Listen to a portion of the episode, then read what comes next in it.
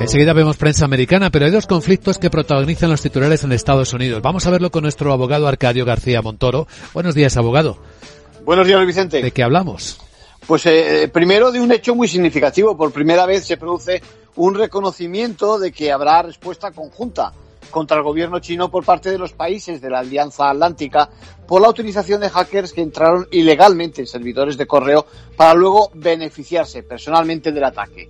El perjudicado que acredita los hechos parece que es sobre todo Microsoft, a quien los delincuentes, a modo de patente de corso, asaltaron con ciberataques. La reacción la conoceremos en breve y aunque se presente con formas jurídicas y comerciales tiene más bien tintes de guerra fría contra esas campañas claramente atribuidas al país asiático que acentúa la política de bloques. Y luego están los que creen que además hay una campaña de desinformación a través de redes sociales como Facebook, Instagram o Twitter sobre las vacunas.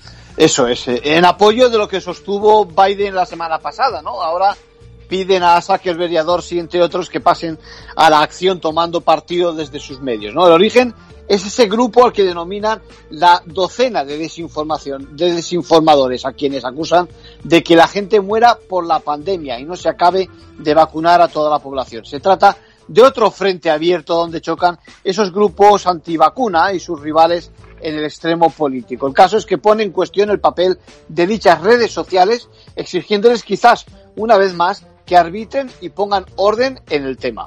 En conclusión, pues está claro que aquello de pelear en los frentes tradicionales está pasado de moda. Ahora lo suyo es que las disputas no sean ni en los tribunales ni en las clásicas batallas. Gracias, abogado.